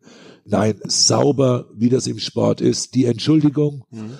bumm, die Entschuldigung angenommen und da ist nie was dann auch dazwischen gekommen. Ich denke, diese Dinge fallen mir, fallen mir sehr viel leichter. Viel schwieriger ist das, was auch keiner oder ganz wenige Menschen natürlich mitbekommen, du hast das schon gesagt, in den verschiedenen Gremien, ob das die Aufsichtsräte sind, ob das die Beiräte sind, ob das das Präsidium ist, ob das der Vorstand ist, egal wo es ist, da habe ich in den 20 Jahren natürlich äußerst extreme Konflikte mitbekommen. Ich versuche das genau auf dem Level zu lassen und denke, der Level extrem und Konflikt passt zusammen in unterschiedlichsten Art und Weisen dort immer wieder versuchen, die Verbindung, dort immer wieder versuchen zu kletten, dort immer wieder versuchen, Eintracht, das was nun unser Namen auch prägt, äh, zu gestalten, sich dafür zu engagieren, auch zu kämpfen, das konnte schon extrem aufreibend sein und hat mir eine Menge von schlaflosen Nächten absolut gekostet und hat mich auch teilweise in meiner Persönlichkeit angegriffen und teilweise auch habe ich gemerkt, das, das an mir frisst und zehrt. Warum tut man sich das denn dann an? Ich meine, du bekommst natürlich auch viel Anerkennung auch für das, was du tust, weil du es verdammt gut machst und äh, weil der Verein auch sich in den letzten 20 Jahren entwickelt hat. Aber da müsste es doch auch mal bestimmt in den 20 Jahren den Punkt gegeben haben, wo man nach Hause fährt und sagt, also das gebe ich mir jetzt nicht mehr so lange. Also sowas gibt's immer wieder. Also es wäre doch blöd, wenn ich jetzt sage, ach nie, um Gottes Willen für die Eintracht oder so machst du alles und dann stürzt du dich auch der größte Klippe runter oder sowas. Das ist ja Blödsinn. Natürlich gab es hochdeprimierende Momente und natürlich gab es in meinem privaten Umfeld oder auch in meinem sozialen Umfeld ab und zu mal welche, die gesagt haben, Mensch, Alter, warum tust du dir das an? Oft hat mir mir das in meinem Gesicht auch angesehen. Also ich habe das selber mich morgens im Spiegel auch oder sowas nicht erkannt, wo du merkst, dass dich das zehrt, dass deine Falten über Nacht noch faltiger werden und, und dass du grimmig irgendwo für dich selber wirkst und auch dich so selber empfindest. Ich bin ein lustiger, offenherziger, lachender Typ und ich so selber gemeint habe, in mir drin oder sowas, in meiner Gefühlswelt, wo du so innerlich zusammenbrichst. Also das gab es natürlich. Getragen werde ich am Ende immer wieder von einer unglaublichen Leidenschaft und Liebe. Mein Leben besteht bestimmt, wenn man eine Begrifflichkeit über mein Leben schreiben würde, also wenn ich mir es aussuchen würde, dann würde garantiert als Begriff Leidenschaft darüber stehen. Mhm. Ja. Nicht nur, weil ich ein Buch geschrieben habe über Leidenschaft, Blödsinn. Ich denke, das meine ich nicht nur jetzt über 20 Jahre Eintracht, denke, wenn ich so zurückgucke, und es ist schwer, sich selber zu beschreiben, andere würden das vielleicht auch alles ganz anders sehen aber in mir selbst, und ich denke, das bilde ich mir nicht ein, ich, das, denke ich bin da sehr, sehr ehrlich in mir, war es ein Begriff, der mich immer wieder getragen hat und auch unter Adrenalin und auch unter schweren und auch in Krisen und aber auch in guten Zeiten, privat, bei der Eintracht, in Emotionen, in, in meinem kompletten Leben, in meinen verschiedenen Berufen und Dingen. Es war Leidenschaft. Es war immer wieder die Leidenschaft. Und wenn man mir diese Leidenschaft nicht nimmt, mhm. dann bin ich dabei. Und ich glaube auch, und das hört sich jetzt fürchterlich esoterisch an. Und deshalb bin ich da immer vorsichtig, aber es, es gibt so etwas, ich glaube, dass jeder Mensch eine bestimmte Aura hat. Mhm. Da will ich jetzt auch nicht tief da, da reingehen und ich bin da nun wirklich einer, der das dann eher sehr oberflächlich auch gelesen hat und sich damit befasst hat. Ich denke, dass man oft versucht hat, mir meine Aura zu nehmen und oft versucht hat, meine Leidenschaft eben anzugreifen. Und ich habe eins gemerkt und ich denke, dass ich jetzt Axel Hellmann zitieren kann mal. der das vielleicht irgendein Stück weit anders sieht, aber wenn man mir wirklich die Aura und die Leidenschaft nimmt, wenn ich in diesen Krisen war, hat Axel Hellmann, den jeder nun als Vorstand kennt, jeder weiß, dass wir lange, lange, lange befreundet sind, gesagt, immer dann, wenn die Krise und immer dann, wenn es richtig schlecht ist und richtig am Boden ist, dann kommst du und bist du gut. Und Axel hat vor kurzem gesagt, wir brauchen dringend eine Krise weil du schläfst mal hier gerade ein. da bin ich auch bereit, mich zu outen. Du schläfst mal hier gerade ein, 20 Jahre alter. Wir brauchen hier mal eine fette Krise, damit du wieder in die Spur kommst. ja gut, ich könnte auf Krisen verzichten, ja, aber äh, den Peter Fischer in Bestform, auf den können wir nicht verzichten, definitiv nicht. Ähm, die 20 Jahre, lange Zeit, äh, welcher Moment bleibt dir da ewig in Erinnerung? Ich meine, das liegt ja eigentlich auf der Hand. Ich würde jetzt mal tippen, äh, du warst in Berlin auf der Tribüne und konntest Mijat Gasinovic zujubeln, wie er alleine aufs Tor zuläuft. Oder hast du trotzdem noch einen tiefsinnigeren Moment, der war vielleicht noch wichtiger für dich? Es gibt natürlich so Momente und ich kann dir aufzählen, 14. März Mailand, mhm. Europa, zufällig Geburtstag. Und wenn dich das nicht mitnimmt auf einem großen Platz oder später im Stadion Happy Birthday und wir hauen natürlich die Italiener weg oder so, das sind solche Frames, die so in mir drin sind. Ich kann die riechen, ich kann die sehen, ich kann die abrufen, ja. Mhm. Und natürlich ist das 2018, das ist unglaublich, durch eine Stadt zu fahren. Erzählt mir doch keine Scheiße, dass wir hier 700.000 Leute haben. Da haben Millionen gestanden. Brauchst du drei Stunden, um dahin zu kommen und sowas. Das zu erleben, eine ganze Stadt und eine ganze Region mit Tränen und Freude und mit Jubeln den Autokorso durch die Stadt trägt. Da gibt's Momente, die sind unglaublich und die als Mensch erleben zu dürfen, ja, das weiß ich, dass das etwas sehr, sehr, sehr Besonderes ist. Aber bei mir sind, und das ist in mir selber etwas Komisches, sind es so viel ganz andere, ganz kleine Dinge, die mich unglaublich, die ich nachspielen kann.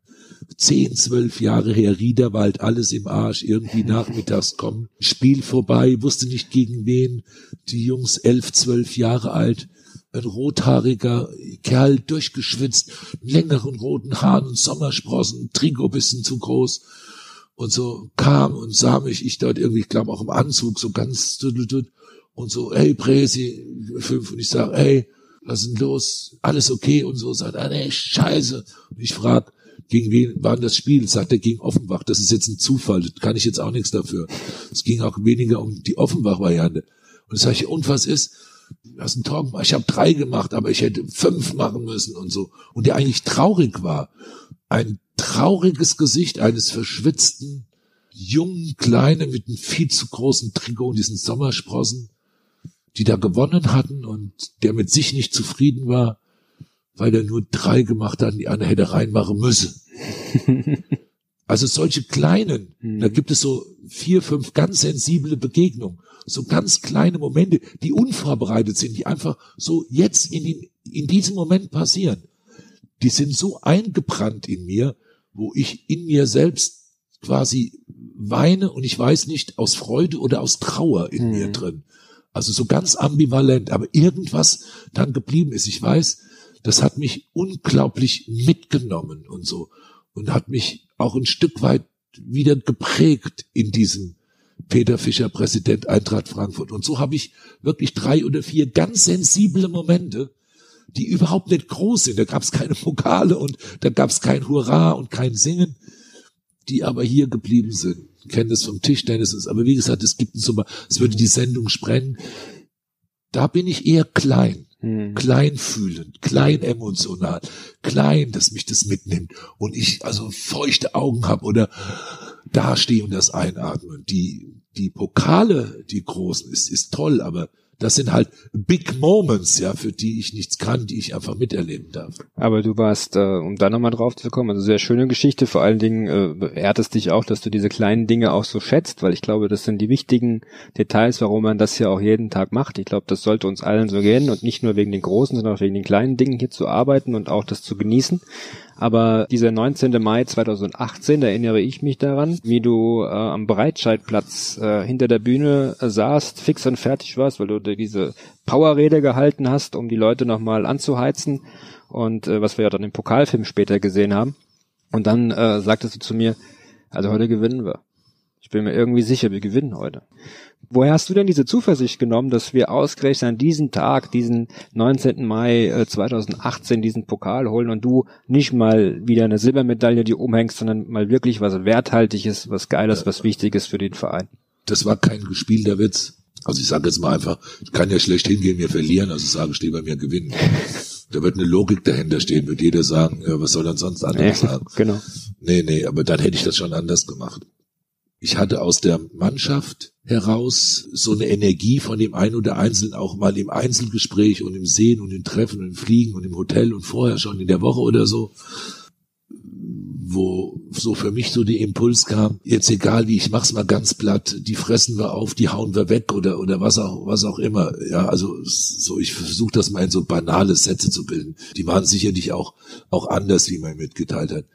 Ich habe so eine Energie gefühlt von den einen, die sagen, es ist scheißegal, elf gegen elf und so, wir fangen da an und bumm.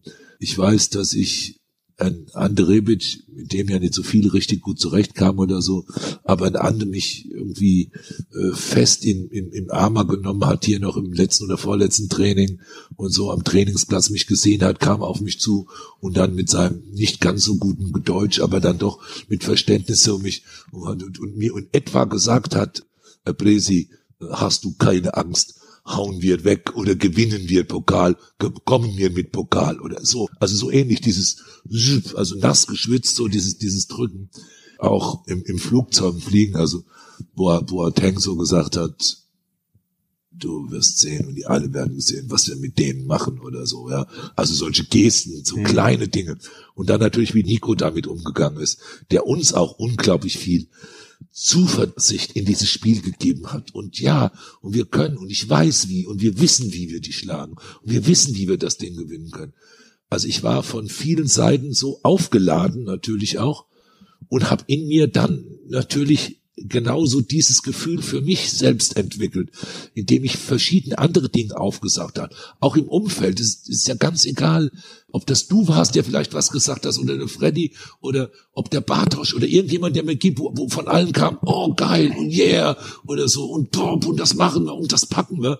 Also ich bin, ich bin so mit so kleinen Drogenspritzen so überall gepiekst worden, die überall gemacht haben. Ja, logisch, da gibt's gar keine Alternative. Klar holen wir das Ding. Natürlich machen wir das klar. Aber das ist manchmal gar nicht so zu erklären. Ne? Wir haben die Woche zuvor äh, dieses 0 zu 1 auf Schalke gehabt, Ja. wo jeder irgendwie, ach, was machen wir hier überhaupt und so. Und dann so in dieser Woche, also wenn ich daran denke, kriege ich wirklich noch Gänsehaut, das ist bei mir nicht so oft der Fall. Da hast du so eine, so eine Energie plötzlich gespürt, wo alle dann auf dem Flur auch auf der Geschäftsstelle gesagt haben, und auch wenn sie mit der Truppe nichts zu tun haben, Überall. ich glaube, da ist was drin am Samstag. Ja, das sind doch die Bayern, ja. Ich weiß auch nicht. Kann, es konnte keiner erklären. Und dann läuft Miat auf dieses Tor. Ja, nein, Ja. es war aber überall. Ich will, den, will es insofern noch ergänzen. Deshalb war es gut, weil wir gesagt haben, wir holen, wir holen den Pokal für die ganze, für die ganze Region und für die Stadt. Wenn du in der Kleinmarkthalle warst oder egal wo oder über die Straße, der Fresskasten, Oberplatz, yeah, und am Samstag und da geht's los und die hauen wir und kommt mit dem Pokal zurück. Du hast überall so, das war so alternativlos. Du konntest irgendwie nicht verlieren. Also die Energie war so. Und wenn ich jetzt mal von so einer Aura, habe ich vorher in der persönlichen gesprochen, mit der ich mich lang befasst habe. Ich denke auch um diese, um diese Mannschaft, um dieses Team, ist in diese Aura so eine Gewinner und Leidenschaft und Wollenmentalität gewachsen. Und die war alternativlos. Und klar schaffen wir das. Und natürlich machen wir das. Ich glaube, das, das ist so aufgeladen gewesen, dieses ganze Paket. Und deshalb war sicherlich auch, als ich da vor den Fans stand oder so, dann war das ganz genauso wie das, was in mir drin war. Und trotzdem habe ich gezittert auf der Tribüne. Ist die Eintracht seit 2016, seit dem Seferovic-Tor in Nürnberg, ein anderer Verein geworden? Ja, auch da hat Mirjat wieder viel dazu beigetragen, weil er den angeschossen hat. Als Heribert Brucher neben mir ging, ich musste da runter duschen, ich erlebe das nicht mehr. Es gab auch keine Zigaretten mehr. Alle haben auf einmal die Nichtraucher. Stimmt das eigentlich, dass Heribert Bruchhagen in der Dusche stand? Also, dass er die in Nürnberg ab der, was weiß ich, 70. Minute die Dusche unten angedreht hat? damit er nichts hört. Ich, ich, ich, da ich selber nicht dabei war, wir haben nicht gemeinsam geduscht. Ich kenne die Geschichte, ich weiß nur, dass er runtergegangen ist. Ob daraus jetzt der Mythos des Duschen geworden ist, ich kenne die Erzählung. Ich werde, ich habe ihn nie übrigens danach gefragt. Sollten wir Umweg nochmal machen. Ja, ich sehe ihn so oft. Ich werde den Harry wirklich mal danach fragen, ist das Mythos oder Wahrheit? Ja. Äh, Ich, ich, ich weiß es nicht. Ein anderer Verein geworden. Ja, er ist ein anderer Verein geworden.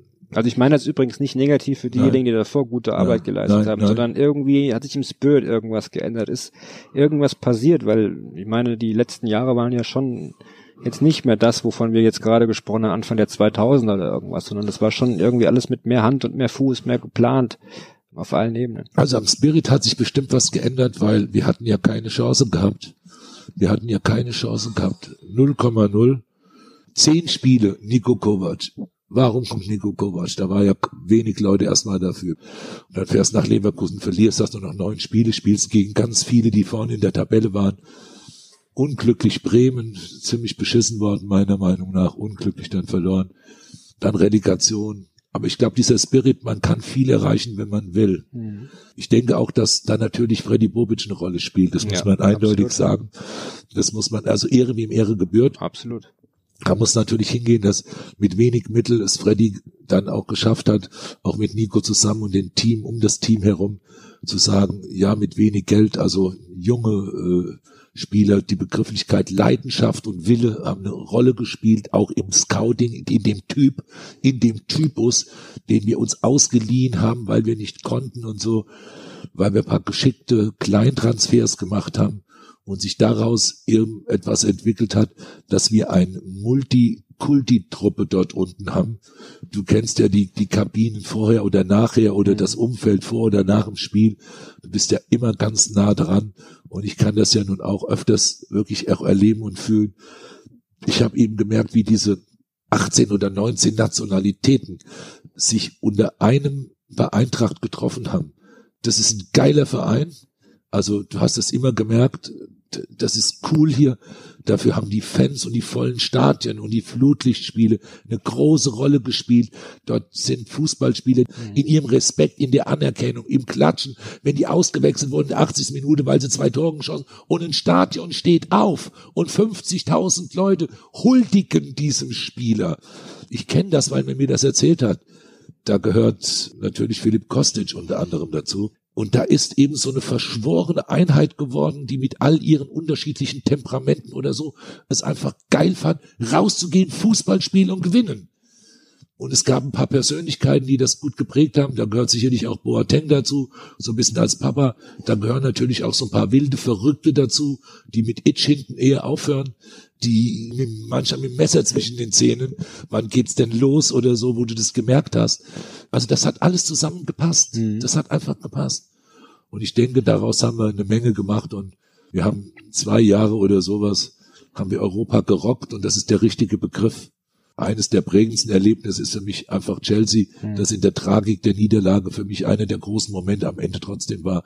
Wir gezeigt haben, was wir sind, wer wir sind, wie unsere Fans mit sowas umgehen, wie die Stadt damit umgegangen ist, wie der Respekt in Europa damit umgegangen ist. Selbst die englische Presse, you are better oder so damit umgegangen ist. In dieser Tragik, in diesem dramatischen Spiel, was du im Prinzip gar nicht verlieren konntest, weil wir einfach besser waren, weil wir einfach wirklich besser waren und weil die geguckt haben beim Tag vorher, wie wir Elfmeterschießen auf den Kameras hatten und dass der Österreicher halt in die mitschießt. Das haben die gewusst. Das stimmt. haben die halt gewusst. da waren wir halt ein bisschen doof. Es passiert uns beim nächsten Halbfinale nicht mehr, wenn wir nochmal dastehen, dass wir sowas machen.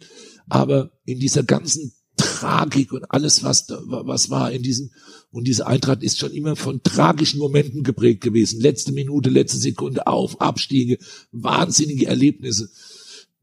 Das ist nämlich das Interessante. Wir sind nämlich gerade mitten in die besten drei Eintracht-Momente. Das haben wir jetzt quasi schon, das Positive haben wir jetzt schon rausgekehrt. Sehr lange und das zeigt, äh, dass es wahrscheinlich oder hoffentlich länger ist als das, was äh, die Negativen waren. Ist es jetzt vielleicht, ich, ich, ich gebe dir gerade mal eine Steilvorlage, ist vielleicht Corona momentan der schlimmste Eintracht-Moment, weil all das, über was wir gerade sprechen, fällt komplett weg, wenn wir in den Stadtwald fahren, ins Stadion fahren, in den Deutsche Bank Park fahren, wie es jetzt heißt. Da läuft zwar eine Mannschaft auf, die sich auch irgendwie für den Verein zerreißt, aber dieser Spirit, dieses beim Einlaufen zujubeln, dieses beim Auswechseln anpeitschen, dieses, das, was den Fußball, das, was Eintracht Frankfurt ausmacht, fehlt natürlich. Und das auf absehbare Zeit. Ist das vielleicht der schlimmste Moment? Erstmal der Mensch Peter Fischer. Es trifft acht Milliarden Menschen in unterschiedlichster Art und Weise. Und da gibt es ganz viele, die momentan in Indien nichts zu fressen und zu saufen haben, Kinder in den Slums. Ich komme aus einer brasilianischen Familie auf der anderen Seite von meiner Partnerin und von meinem Sohn, was man weiß. Ich weiß, was dort los ist, was mhm. dort gestorben wird, was dort wirklich in den Faelas oder sowas mhm. passiert. Deshalb muss ich wirklich ein Stück weit aufpassen. Das ist erstmal jemand, und das will ich hinterlegen, das trifft uns alle und wir müssen verdammt vorsichtig sein. Das ist alles kein Witz, alles keine Scheiße. Maske, Abstand und so, alles, alles wichtig. Es sind Hunderttausende gestorben und es werden noch Hunderttausende sterben. Das wird uns noch lang begleiten. Aber richtig, jetzt der Präsident Peter mhm. Fischer. Diese Mannschaft hat ja nicht nur etwas damit zu tun, dass die Kurve die zwölf anhat das ist ja nicht nur eine Symbolik, das ist ja nicht nur eine Zahl. Natürlich spielen da unten nur elf. Ja, Manchmal sind es bei uns auch nur zehn. Aber diese zwölf steht nicht nur, ist, ist vielleicht klar, das symbolisieren. Aber diese Mannschaft hat, und wie du, wie wir vor zehn Minuten hatten, Nürnberg. Und dann das Weitergehen und dann, was sich entwickelt hat im Pokal und was Europa, alles, was dazu kam und gegen Dortmund mal verloren, da haben wir ja nur geübt, dass wir wussten, wie es nächste Mal geht. All diese Dinge, die so stark mit jede, jede Presse international oder jeder Fernsehreporter, ich verkürze das mal auf diese magischen Nächte, diese, diese unglaubliche Atmosphäre. Ich habe den Weidenfeller in Ibiza getroffen, der mhm. ja viel kommentiert und sagt, Mensch, ich muss schon aufpassen, bei euch so geil ist und die Dortmunder machen mich schon an. Ich sag, bist du, bist du kein Gelb-Schwarzer mehr? Weil weil das, was man bei euch auch fühlt, hier wirklich fühlt an Energie, was an den Körper geht, was du, was du wahrnimmst an der Kurve, was du als Moderator unten wahrnimmst und was der Fischer auch wahrnimmt. Das ist eine unendlich aufgeladene Energie, die in diese Truppe und mit dieser Truppe im Wechselspiel funktioniert. Das hat uns so stark gemacht und genau das, was uns stark gemacht hat, klar hat man uns genommen hm. und ist weg. Das ist etwas, was ein großer Bestandteil unseres Erfolges war, zweifelsohne. Und da gibt es, glaube ich, auch keine zwei Meinungen. Das sehen die Fußballer genauso. Und das sehen die Vorstände und die Sportverantwortlichen und die Trainer auch. Diese Stärke, die wir in dieser Gemeinsamkeit, in dem Pakt, den wir geschlossen haben. Es ist ein Pakt zwischen Mannschaft und zwischen den Tribünen und natürlich zwischen der Kurve. Dort ist ein Pakt geschlossen worden. Der Pakt hieß gemeinsam, wir gemeinsam in einem so hoch emotionalen Umfeld, so leidenschaftlich, so tiefgläubig auch. Und diesen Pakt gibt es nicht mhm. mehr. Wie das weitergeht, die Geschichte mit Corona, diese Glaskugel kann keiner gucken. Und damit meine ich die ganze Welt wo ich will, dass es allen gut geht. Und ich weiß natürlich auch nicht, wie es im Fußball und speziell nun bei uns, bei meiner Mannschaft, hier in meinem Verein weitergeht. Und es wird sich auch nach Corona wird sich der Fußball verändern. Das warten wir mal ab. Die letzte Frage, die ich habe in der Rubrik und dann auch die Abschlussfrage, bevor wir noch zu einer Kleinigkeit kommen, ist, was war denn deine schönste Kindheitserinnerung an die Eintracht? Ich muss es ein Stück zusammenbasteln, weil es mir damals nicht wertig erschien. Ich war noch keine neun, als mein Vater beim schweren Unfall verstarb. Ich habe bei meinem Vater gelebt. Und da erinnert man sich an sehr viele Dinge, weil es nur eine ganz kurze Zeit war. Mhm. Wie zum Beispiel teilen, wenn dir einer das was gibt und dann tut den anderen nicht bestrafen. Das will ich nicht gewöhnen. Aber mein Vater hat mit einem unglaublichen Stolz und ich habe Jahre später Schwarz-Weiß-Bilder von seinen Kumpels geschickt bekommen. Mit einem unglaublichen Stolz, der mir damals nicht so bewusst war. Licher Bier, Holzvergaser, hin auf dem Dings, nach Berlin fahren, Pokalendspiel. So, und keiner von denen, die mir alle erzählen, die beim Pokalendspiel waren, da waren ja 200.000, hm. wenn du das so hörst. Nein, der das also war, der also mit seinen Kumpels da mit Kaste Bier hinten drauf, keine Ahnung, 10, 12 Stunden nach Berlin gefahren sind, Fußballspiel. Pokalendspiel oder die deutsche Meisterschaft? Äh, deutsche Meisterschaft, genau. Entschuldigung. Okay. Und das war mir damals äh, nicht so wertig in sich, ja. Also ich habe das gehört und das wurde dann auch mal am Stammtisch und so Kartespiele sonntags, so bin ich dann auf den gegangen, da gab's da was zu essen und ich habe auch Mais Hidalgo bekommen und so. Das waren dann so Themen, weil da eben auch drei, vier von diesen Männern waren, die das gemeinsam erlebt haben. Und das ist natürlich heute in der Nachbetrachtung Da war so viel dazwischen, wo es einfach nur einen Peter Fischer gibt, der irgendwann groß wurde, Schule abgebrochen machen, Frankfurt tun, beruflich Präsident dann 20 Jahre. In der Nachbetrachtung ist von meinem, den ich so geliebt habe, natürlich von meinem Vater und ohne den ich groß werden musste, ist das logischerweise das Wichtigste und das, was mich unglaublich prägt und stolz macht, dass mein Vater, von dem ich so wenig hatte, dabei war und so ein glühender Eintracht-Fan war. Und wahrscheinlich von oben herab auf dich schaut und sehr, sehr stolz sein wird, dass du 20 Jahre Präsident dieses wundervollen Vereins sein konntest bzw. kannst. Wenn das so ist, würde ich mich wahnsinnig freuen, ja.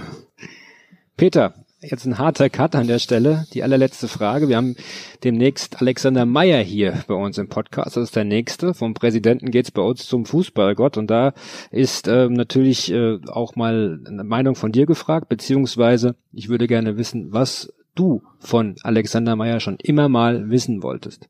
Liebe Alex, ich weiß alles von dir, bis auf so ein paar Sachen, die, als wir uns auch in den großen Sommerpausen, wo du kein Training hast, nachts um drei irgendwo getrennt haben was dann danach passiert ist, das will ich dann auch alles vielleicht gar nicht wissen. Vielleicht eine Frage, weil da gibt's eine neue Liebe und neue Verbindung. Alex, wie bist du auf den Hund gekommen? Auf den Alf. Ja, das, das frage ich ihn sehr gerne. Das passt in meinem inneren Bild, wie ich dich erlebt habe. Wir waren auch zum, letztes Jahr gemeinsam auf dem Geburtstag in Ibiza eingeladen und so. Und ich bin, der ist so diszipliniert und das ist der Vorzeigeprofi.